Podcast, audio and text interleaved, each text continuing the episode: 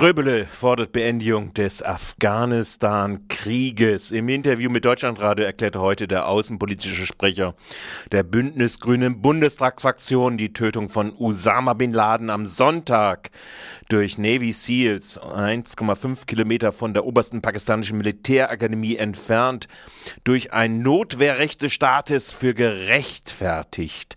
Zugleich erinnerte er daran, dass die Afghanistan-Interventionsresolution, die die Verantwortlichen äh, des 9-11s im Zentrum hatte, nun auch erfüllt sei.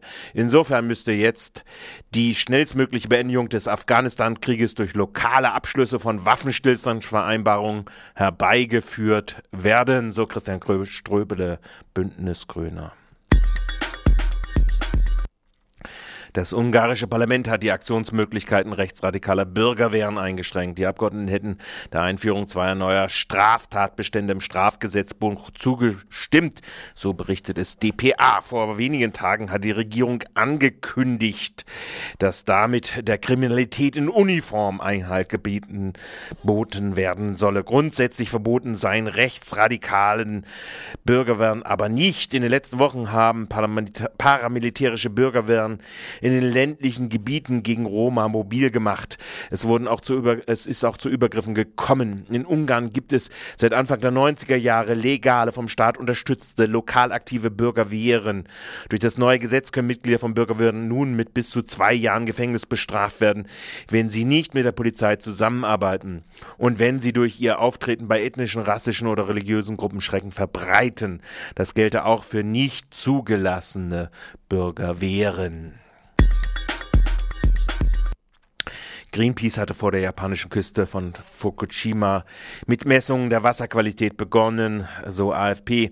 Äh, bei den vorgenommenen Tests handelt es sich um erste Messungen zur Bestimmung des Verschmutzungsgrades des Meeres. Greenpeace erkunde auch mögliche Auswirkungen auf die Nahrungskette.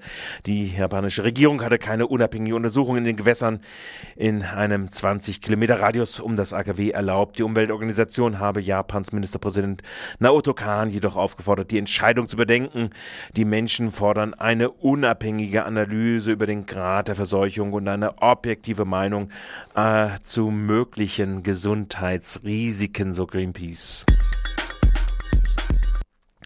In Algerien sind bei Demonstrationen mindestens 20 Menschen verletzt worden. Wie die französische Agentur AFP berichtet, habe die Polizei gewaltsam eine Demonstration von hunderten Studenten gegen Missstände im Bildungssystem aufgelöst. Die Studierenden hätten sich in Algier versammelt, um zum Sitz der algerischen Regierung zu ziehen. Auf ihrem Weg seien sie jedoch von Sicherheitskräften aufgehalten worden. In der vergangenen Woche waren in Algerien bereits mehrfach Studenten auf die Straße gegangen und gewaltsam zurückgedrängt worden. Ein Gericht in Honduras hat Urteile gegen Ex-Präsident Manuel Zelaya annulliert, wie die deutsche Presseagentur berichtet. Sei damit der Weg für Zelayas Rückkehr nach Honduras frei. Die Staatsanwaltschaft habe nun 60 Tage Zeit, um die Entscheidung anzufechten. Zelaya war 2009 durch einen Putsch entmachtet und außer Landes gebracht worden. Seine rechtskonservativen Gegner und Putschisten warfen Zelaya vor, die Verfassung ändern zu wollen. Sie warfen ihm unter anderem Verfassungsbruch, Machtmissbrauch und Vaterlandsverrat vor. Die Annullierung der Urteile jedoch sei jetzt zustande gekommen, weil sich auch der Putschpräsident Lobo dafür ausgesprochen habe. Er wolle damit unter anderem das Ende der Isolation von Honduras in der Welt erreichen, unter anderem in die Organisation der amerikanischen Staaten zurückkehren.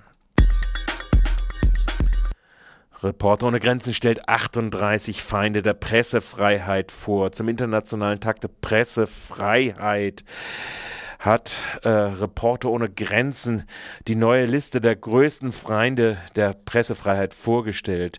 Den Titel verdienen in diesem Jahr 38 Staats- und Regierungschefs, Könige und Parlament paramilitärische Gruppen, kriminelle Netzwerke und extremistische Organisationen. Sie missbrauchen ihre Macht, um kritische Medien zu zensieren, Journalisten zu entführen, zu foltern und zu ermorden. 30 dieser Akteure sind Vertreter oder Organe der Staatsmacht. Durch Sturz fehlt der Tunesische libanesische Ex-Machthaber Ben Ali. Nicht mehr auf der Liste ist die FARC, weil sie seit drei Jahren keine Aktionen gegen Medien oder Geiselnahmen mehr durchgeführt hat. Zu den zehn Staatschefs aus dem Nahen Osten ist der bahrainische König Al-Khalifa hinzugekommen. Er ergänzt die Staatschefs von Syrien, Jemen und Saudi-Arabien.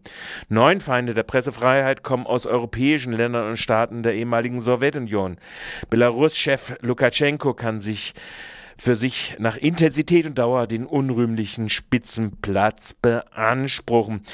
Taliban, private Milizen in der Philippinen, islamistische Gruppen in Indonesien, die Mafia in Italien wie Drogenkartelle in Mexiko sowie Paramilitärs in Kolumbien wie Aguilas Negras, schwarze Adler sind bei nichtstaatlichen Organisationen dabei. Bis heute seien die rechtsextremen Milizen für viele Gewalttaten und Drohungen gegen Journalisten verantwortlich, so Reporter ohne Grenzen.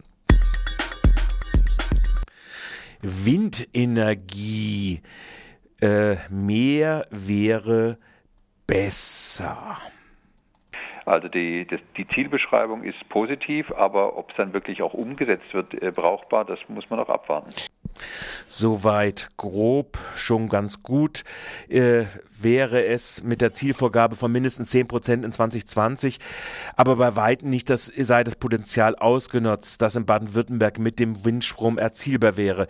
Dies erklärte der Geschäftsführer der Ökostromgruppe Freiburg, Andreas Markowski, heute Morgen gegenüber Radio Dreieckland. Insgesamt bewertete er die Energiewinde des beginnenden, der beginnenden Wechselkoalition jedoch recht positiv.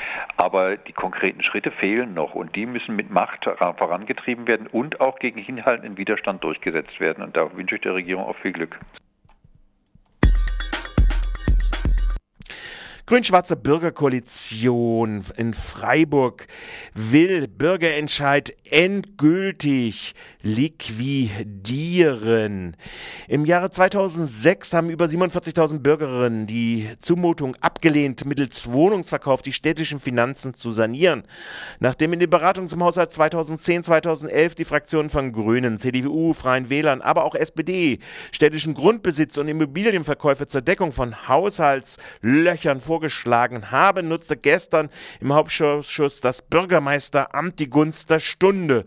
Schon nächste Woche soll der Gemeinderat im Grundsatz den Willen der Freiburger Bevölkerungsmehrheit endgültig liquidieren und alle Restriktionen äh, die gegen Verkäufe öffentlichen Grundbesitzes existieren seither, aufheben.